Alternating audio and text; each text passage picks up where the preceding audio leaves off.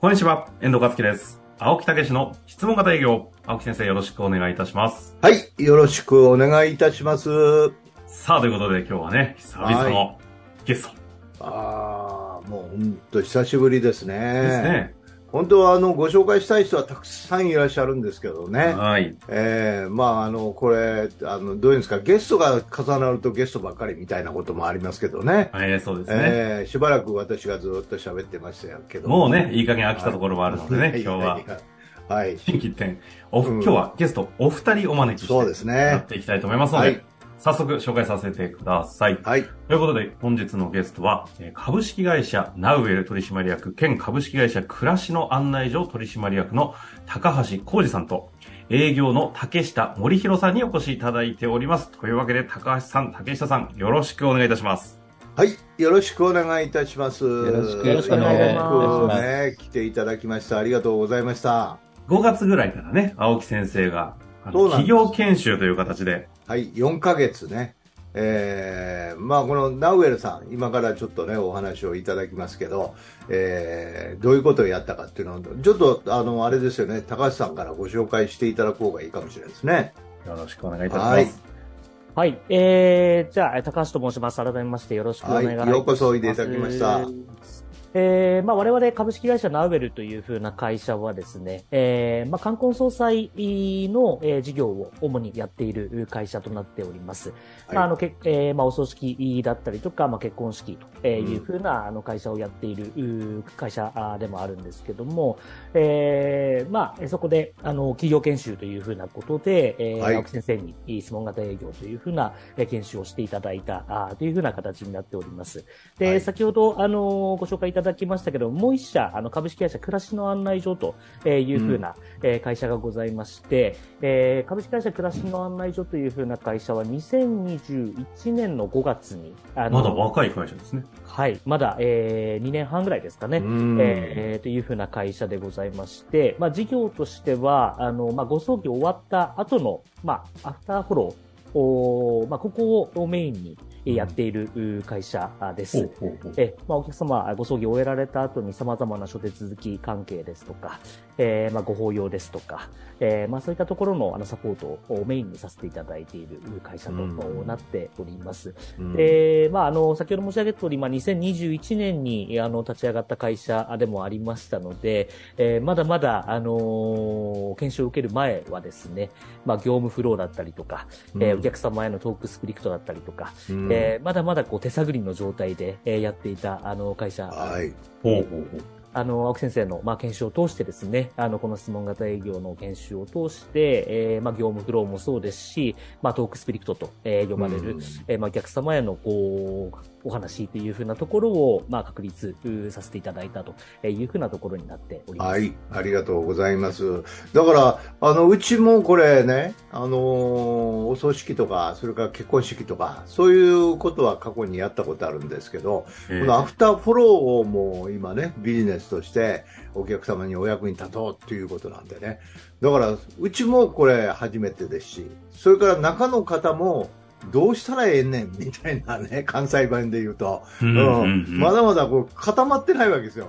あの提供したいものもいろいろあるし、えーそれからどどのどういう入り口でどれぐらい行くのみたいな、今まであのお葬式の本のバックアップとしてはあったけども、やっぱりそこを確実に起用化していこうっていうような、ね、ことでございますから。あ、じゃあ、はい。サービスとかが完全に確定してないタイミングで、質問型営業の導入ということで一緒に、なんかある意味ちょっと立ち上げていったじゃないですけど、作り上げていったみたいなところがあるんですかね。そういうことですよね、これ、高橋さんね。そうですね。はい。本当に、まあ、あの、提供しているこうアイテムは結構幅広く、あるんですけども、じゃあそれを重点、えーどういった商品を、どういったアイテムを、えーどの順番でお客様にご提供、まあ、ご案内をしていこうかというふうな部分に関しては、本当に、えーまあ、手探りの中で、えー、スモール営業を受ける前まではやっていたというふうなところが現状ではございました。そのタイミングでの質問型営業がハマるというのがちょっと新しい発見なのでいや、ー大変興味深いですね。だからトークスクリプトも作るのにもね、いろいろこうみんなもか確信を持ってないからね、これ売り上げをとか、まだトップ営業マンというか、その、なんていうんですか、この方っていう方がいない状況の中でっていうことですよね。そうそうそうそう。だから、皆さんのどういうところがうまくいったかっていう、こう、寄せ集めをしながら、はいはい。質問型営業の流れにはめ込んでいったと。えこれがまた面白いんですまよ、あ当然ね、この、ここにゲスト出られるっていうことは、あの、結果の話があるんだと思うので、はい。まあ大変楽しみですが、青木先生、まずちょっと、ナビ、ナビゲーション、ちょっとおはいはいはい願いしちゃってもよろしいですか？ああ、いいですよ。まあ、そういう中で素晴らしい。成果をね、上げていただいた、えーバリバリの説明型営業の方でいらっしゃるみたいですよあ、この中に説明型営業がいらっしゃるんですね。いや、本当あの、竹下さんというねえ、えもう年齢も56歳っていうね、もう完全に幹部で仕上がってみたいなね、えー方が一からもう一回これを、えーやっていただくっていうね、えーそのメンバーの一人なんですね。うん。まあ、あんまり私がベラベラと喋ってるともあれですから、そうですね、説明型されてもいけませんのでね。早 竹下さん。速、はい。はい。ご紹介をどうぞ、自己紹介をね。はい。はい。改めまして、竹下森弘と申します。55歳でございあ、ます。55歳失礼しました。はいよ。ろしくお願いいたします。よろしくお願いいたします。もともとねあの、はい竹下さんは、あの、経営者としても立たれていたことがあって、そう。いろいろ、そうなんですよね。あの、うん。基本的には東京で、あの、葬儀社やってまして、あの、妻の山形県の方へ、あの、もう、あの、隠遁生活を送ろうかなと思いまして、あの、来た次第でございます。まあそこをね、はきちっとはい。こう締められて、おいで帰ってこられた。で、はい。同業の中に今回、はい。ナウエルさんの方に、そうそう、参加して名古屋さんは米沢ですからね、米沢ね。はい沖多摩地方というね、ところになると思いますが、そんな中で竹下さんもともと同じ業界のえー経営者をしてたということはもうバリバリの説明型営業で、はい。ある意味の実践はもうできるという状態なので、もう型は、もしかすると悪い意味で持っちゃってた可能性もあるというガッチガチにところからのって感じなんですね。ガチガチに。固まっておりました。いやいやいやいやいや。これで、まあそういう中で研修がね、高橋さんこれ始まったわけですよね。はい。メンバーは、えー4名というようなことでね、女性2人、男性2人ということで、もともとトークスクリプト会議というので、えー3回ほどやりまして、それでいよいよスタートというようなね、ことで。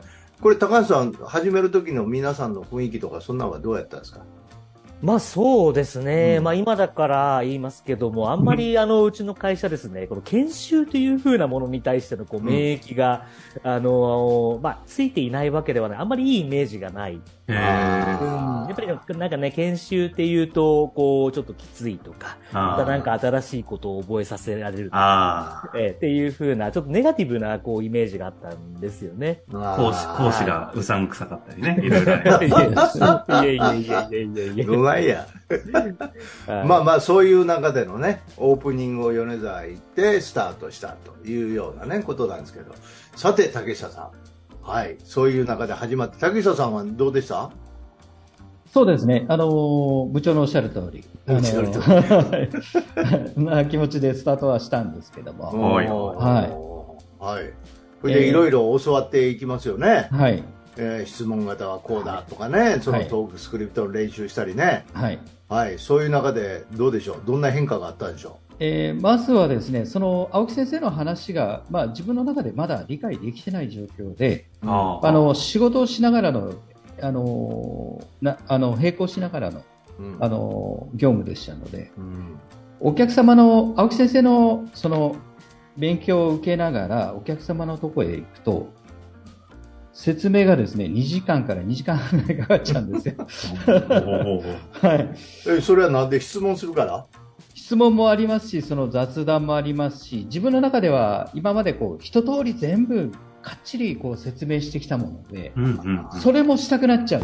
自分あなるほど自分の中で説明をしたくなっちゃうんです。きっちりと。じゃあそ質問して説明するみたいなそう、おっしゃる通りです。あ質問は何だったんだみたいなね。そうなんです。そうすると、お客様もやはり私も終わった時にはもう疲れ切ってるみたいな 状況でしたね。両者ともに疲労困憊で。はい。ほうほうほうそういう状況でした。ーなんか張って帰ったみたいなね、はい。はい。もう、車に乗った時にはもう、私自身ももう本当疲れ切って疲弊しきってました。はい。あの、ザ営業のイメージですね。その、ああかんやん、それ。質問型で元気になってもらわないかんのに、お客さんに喜ばれてね、はい。ヘトヘトになってたよね。そうなんです。えーそれどれぐらい、いまあ、質問型営業4ヶ月の研修でしたけどね、はい。どれぐらいの期間ですか？えーと、おそらく半分以上は、あの、はい、自分の中でなかなか飲み込めずに、はじゃあ正直なところで言うと、はいあの、実業やってる立場、現場をね、やい。はい。責任持たれてる立場からすると邪魔くさい研修ですよね。あ、いや、そういうわけではないんですけども、うんその、研修の、あの、自分の中で、うまく先生の話と今自分がやってることをうまく融合させて、調和させて、うまく活かせればなっていう自分の中に、その、やましい心があそうかる。でも自分、ご自身がやってきた実績と自信も当然ありますから、そこにいいはいところは取り入れようっていうのが、はいはいハイブリッドでいこうと思ったら逆になるほど、なるほど。うんわけわからなくなってくると。わけわからなくなってまあ、ほんでも、他の3人のメンバーの中でもね、成果を上げ出してきてる人たちもいましたからね。はい、そうなんです。そうそういう気持ちで、そういうことを見ると、また焦ったりもあったんじゃないですか？あありました。ねはい、おっしゃる通りです。はい。自分の方が実績あるのに、うん。なんかこいつら成績出し始めたぞと。あまあ、そういう気持ちはなかったんですけども、うん。あのーそのお客様のところに行ってる時に、あの多分自分の中でその焦りとその先生のお話のそのあのこの講習の自分の落ちてくるあのペースが遅かったもんですから、はい表情がすごく僕、濁ってたと思うんですよね、うん。お客様の前で。はい、い。ああ。それで結果も出ませんし、うんお客すお客様も何しに来たんだみたいな多分反応が出てきた感じがしましたので。はい、ああの最終的には自分があのお客様の前にい自分ではなく他の職員が行った方がいいんじゃないかと思うようにななり始めたんですね、自分の中で。相当自信喪失のような状況まで行かれてしまって。うんはい。なんとなくその感じはありましたけどね。はい。うん、感じはありましたけど、まあ必ずきっかけつかむやろとは私は思ってましたけど。はい。他の人はね、上がってる、こうね、いい感じの。はい特に女性二人いい感じでしたからね。そうですね。うんはい。それで？そこからでもどうやって這い上がっていくうんそうそうあの、ねはい。あの、正直言いましょう。その、青木先生と、うんあの、高橋部長のその楽になるから楽になるからって言葉が逆に恨めしく感じるようになって あき ましたね。正直、らおあの、これを、あの、自分のものにできれば、このお客様に対してのこのアフターは楽になる。なんでこんな辛い思いしながら楽になるって、その意味がよくわからない。冗談だね、この野郎、みたいな、ね。いや、そこまでは、そこまではないですけど、その意味が全然理解できなかったですね。なはいる。ほど。はいうんそれで、まあそういう状態が続いて？はい。そこで、まず大きなきっかけになったのが、お客様が当社に対してのクレームがあったときに、うん。お客様にケチョンケチョンに僕やられたんですね。お客様のところに行ったときに。はい。もう、そこでだいぶ落ち込みまして、うん。はい。もう僕無理かな、この仕事ってこう感あじる。そこまで。ああ、そこまでいったか。はい。うん。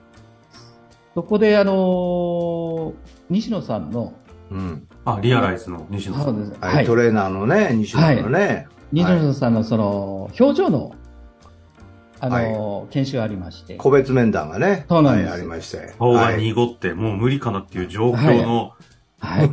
中で、表情の練習って言ったって、勘弁してくれよって感じですじゃないですか。ええただ、その時、大きく一つ感じたのが、まずその表情だな、表情、僕、すごい悪かったなっていうのが、まずそこで気づいた、あ、客観的に認識できたんですね。はい、あこれはまずいなっていうのが一つ、べあのは勉強になったのと、はい。あと、その時に、その自分の中に溜まってたものを、ちょっと西野さんに僕、愚痴ったと言いましょうか、吐き出したんですね。うんぶちまけた。まあはい。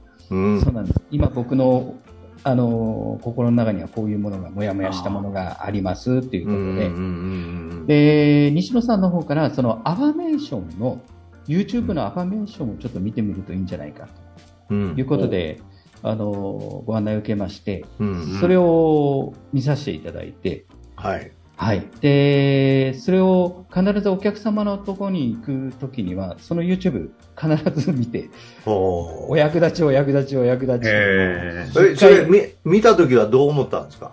見たときはですね、あ、あのーとりあえず自分の中では今まで凝り固まってたり、お客様のそのクレームがあったり、うん。あと、まあ、その、言い方悪いですけど、高橋部長のプレッシャーがあったりですね。な なんか自分の中でその、いろんなものが混ざって、あ多分私のことをすごく思って高橋部長いろんなことを声かけていただいたと思うんですけど、そのいろんなものが重なってぐちゃぐちゃなった心の中がですね、もう、あの、それを一回全部捨てて振り切っちゃうと。この、あの、一つ一つ一から、あの、質問型営業を自分の中に、あの、お腹に落として、うんあの振り振り切って、それでダメだったらもうしょうがないじゃないかって思うように振り切っちゃったんです、自分の中を。すごいね。はい。うんいろんなものをそう、いろんなお話聞いたり、うんいろんなその意見を聞いたり、まあ自分の中でその、今の業務と、あ今までの経験と、うんえー質問型営業のその、いいとこ取りをしてうんうまくやろうなんていう、なるほどよこ。汚しまな考えを起こしたもので、はい今度はぐちゃぐちゃになったんだなっていうのが自分の中にありまして、うんはい、これはもう逆に、あの、下型営業に振り切った方がいいって、うん。自分の中でその時切り替えました。よね。くその時に自分の方のやり方じゃなくてそっちに軸足移せましたね。うん。あ、いや、多分自分の中のものをか、あの、軸足置いてしまうと、多分このまま自分ダメになっちゃうなっていうのを感じたんですへーはい。うん。うんそれで、どうなったんですか？そうしたら、んうん。まずお客様の反応が変わりまして、そそういう気持ちでアファーメーション聞いて、はい。それでお客様のところへ行くときにはアファーメーションしたんですか、はい、しました。うん。必ず最初の、そうですね、えー10回、まあもうちょっとかな。10回以上は多分アファメーションの YouTube を必ず見てからお客さんのところに入るようにしましはあ、どんな使い方？うん。た。はい。それで自分でもアファーメーションして、はい、そうです。うん、さっきのお役立ちって言って、入るようにしました。うんそしたらどうなったんですか、そして、まずですね、一番自分の中で感じたのが、あの、お客様の反応がまず変わったのと、うんあの、終わった時間が1時間切るようになったんです。お客様との、その、お話が。2時間の疲労困憊、疲労困憊交渉が1そうなんです時間いると。そうなんです。2時間半から2時間半。1時間半。はい。あまり部長には言ってないんですけど、下手すると3時間ぐらいかかったと思います。それはあんまりやらない方がいいです。はい、やらない方がいいそれそれは最初からじゃないでしょ？徐々にでしょ、そうですね。ただ、あの、一番そのアファメーションをやるようになって、うんうん驚いたのは、やっぱりそのお時間が短くなった。はあ、ほいで、ええトークスクリプト通りやったんですか？そうなんです。ははいうん、なるほそうなんですど。。はい。うんうんうんどうしてもその自分のやり方を取り入れちゃうもんで、説明なるほ。ど。説明方に走っちゃいがちなんですけど。はい。あら、アファーメーションして、トークスクリプト通りやったら、もう最初から結構短くなっちゃった。そうなんです。おう心配じゃないんですか？あら、終わっはいちゃ、終わっちゃった、1時間って。あ、あの、きではなく、終わってお客様のとこ出たときに、時計見たときに、あれ、時間に余裕があると思ってびっくりした。ああ、そっちなんですね。はい。ええ、ほいで、はいその、その中身、お客様とのあれはどうやったんですか？うんうん。あの、ししっかりそのお客様の反応もいいですし、うん。はい。お客、まずはお客様とのその反応がすごく僕、あ、今回つかめたなっていうのを感じたんですね。はい。あ、出反応。ました。はいつ。かめた。はい。うんで、あどどういうふうどういうことでそう思ったんですか？あの、お客様がもう僕に対してのその食いつきが全然違いますし、表情も違いますし、前のめり。そうなんです。私の話を今まで20ぐらい説明したのをうん一つ説明すれば理解していただけるような雰囲気うがん。自分の中で、はい、できたなっていうのを感じたんです。いやじゃあ、内心びっくりしてたんじゃないですか。そうなんです、そうなんです。はい。ただ、まだ自分の中には落ちてないです、その時。うん。はい。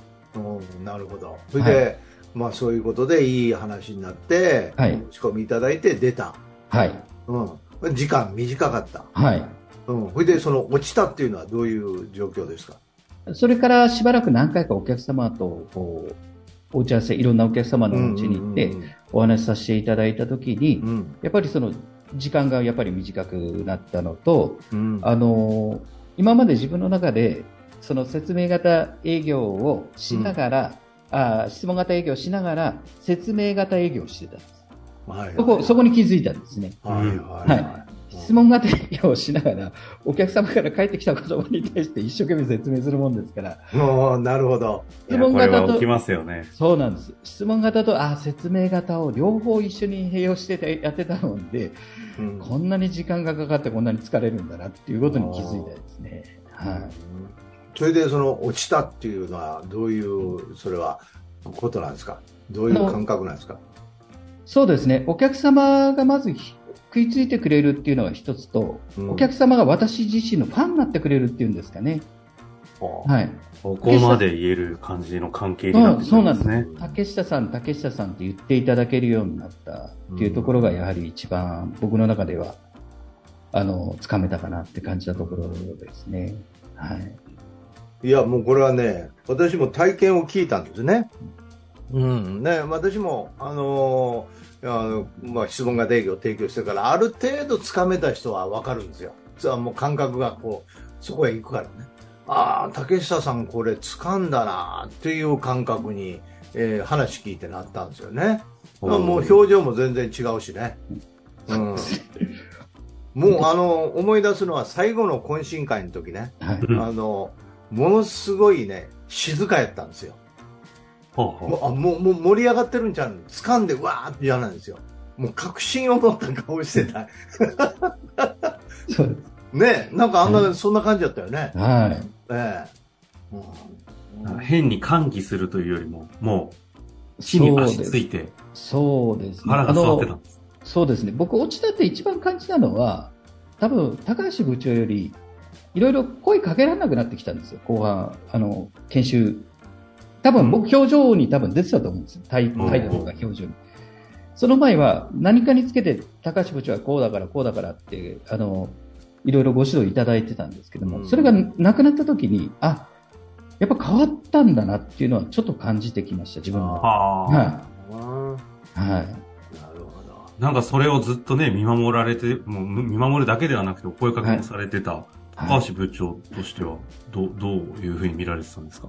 はい。あのーまあ、先ほど青木先生もおっしゃっていたんですけども、本当にね、あの、後半の、あと残り2回ぐらいの時かな、から、もう本当に表情が変わったんですよね。うんでした。あのですね、あの、本当に表情が変わって、えー、それが本当にすごく印象に残っています。で、まあ、自然にやっぱりこう数字っていう風な成果っていう風な部分もやっぱりついてく、えー、来るようになりましたし、うんまあ、何よりもですね、あの、竹下さん、あの、じが、えー、お客様からこう頼まれるようになった。うん、今までは自分で一生懸命営業して営業して営業して、えー、なんとかあの受注をいただいたのが自然とお客様からこう頼まれるようになった、えー、事例というふうなことがすごく増えてきたなというようなところは感じていました。うん。それで成績の方はどうどういうふうになったんですか？そうですね、成績の方も本当に、あのー研修終わってからもですね、うん。安定した、あの、成果というふうなところを残してくれていますし、あとは何よりも本当にお客様のこう、まあ、えー評価というんですかね、うん。はい。この我々がそのアフターフォローを、まあ、提供したことによって、えーお客様からこう本当に感謝の言葉をいただける、うん。えーっていうふうな機会が、あの、すごく増えたなっていうようなことは感じています。だからもうね掴むところ落ちないんですよ結構結構って言ったらおかしいですけどうん。落ちないんですよね。うん。上がってくるんですよどんどんね。でもやっぱり何度、いろんなね、方々をもう7、8、8年ぐらいですか、うんうんうんあの、うん。学んだ方を見て来させていただきましたけど、やっぱこういう劇的な進化、変化、シフトするっていうのは、やっぱり直接のご指導を受けた方々しか経験できない、こう、あとそこには毎回皆さんのこう人間関係のドラマと応援してる人もいればいるんでね、うん。なんかそのストーリーがすごく、いや、いい研修として実ったんだなというのを感じますね、うん。青木先生。いやいやいや。まあ今回はねあの西野なんかも活躍してるからね。うん。そうですね。うん、そうそうそう、ずいぶん、あの、まあそういうちょっとね、えーワンポイントがあったからこそまた吐き出して、うん、そしてそういうきっかけを掴んでくれたっていうようなね、ことでございますんで、えーまあ研修終わって今現在の心境とかちょっとどうですか、竹下さん？そうですね。あの、楽になるっておっしゃったことが理解できたのと、あの、もう一つがですね、あの、やはり、あまり年齢のせいにはしたくないんですけども、うん。ふって気づいた時に戻ることあります、やっぱり。あうん。あ自分のその、はいはいはい。説明型に、あ、戻ったっていうのをやっぱり感じるようになうん。るので、そこをやっぱりこう戻す、あのー、自傷作用が必要なのかなって感じてます。はい。うんそれはね、大丈夫。私も説明型になるから。しょっちゅう説明型ですよね？元祖やから。は しょっちゅうって余計なこと言わんで、ね。まあ、ということでね、はいやってまいりましたが、それで、高橋さん、どうですか？今、そういうお話を聞いて。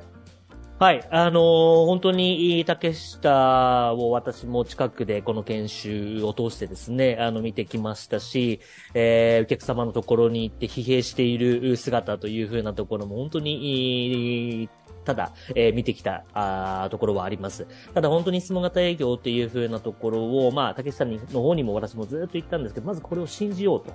この手法を、まずは信じてやってみようとえーいうふうなことで、えー本当に竹下が、えー一番、あのー最終的には変わって、えーくれたなというふうなところは感じて、えーいますし、まあ、あのー今日話に出なかったですけどもね、あの、研修の一番最後のロープレコンテストでもですね、うんまあ、見事、竹下がグランプリを、えーへーえー本当に私もすごく、なんですかね、感動したというか、はい、えー、っていうふうなことを、あの、本当に昨日のように思い出します。はい。あのーはい。まあ本当、はい、本当に質問型営業を通して、まあ我々やってるサービスっていうふうなところのクオリティをまず本当に上げられたっていうふうな、えー、ことはですね、本当にいい、まあうちの会社にとっても、まあナウエルにとっても本当にいい価値のある、うー研修だったなというふうなことを感じております。いやー、ある意味、ちゃちゃ入れをする仕事が私なんでね、少しなんか悪いところを探そうと思ったんですが、ほ本気でやってんちゃうの？本当に、本当にシナリオなしでね、こんなお話が聞けるのでね、いや、すごいですね。まあ何よりも、あの、質問型営業をまずは信じてみようとね、青木武史を信じるのではなく、質問型営業というね、原理原則を信じて俺、俺。私、私が作ったの。あ、そうですね。まあ、ということでね、次回は、この全体をね、支えてもら、、はいらっしゃいます、えー、酒井社長にをね、お呼びしてやっていきたいなと思いますので、そちらの方も楽しみにしていただけたらと思います。高橋さんはそっちにもね、出ていただこうと思いますんでね。そうですねはい。よろしくお願いいたします。いやー、竹下さん、本当ありがとうございました。ありがとうございました。人生楽しんで、ね、はい営業していって、ファンをいっぱい作ってね、はい。はい、えーお役立ちください。はい。ありがとうございました。ありがとうございました。はい、ありがとうございました。本日の番組はいかがでしたか？番組では青木武氏への質問を受け付けております。ウェブ検索で「質問型営業」と入力し検索結果に出てくるオフィシャルウェブサイトにアクセス。その中のポッドキャストのバナーから質問フォームにご入力ください。たくさんのご応募お待ちしております。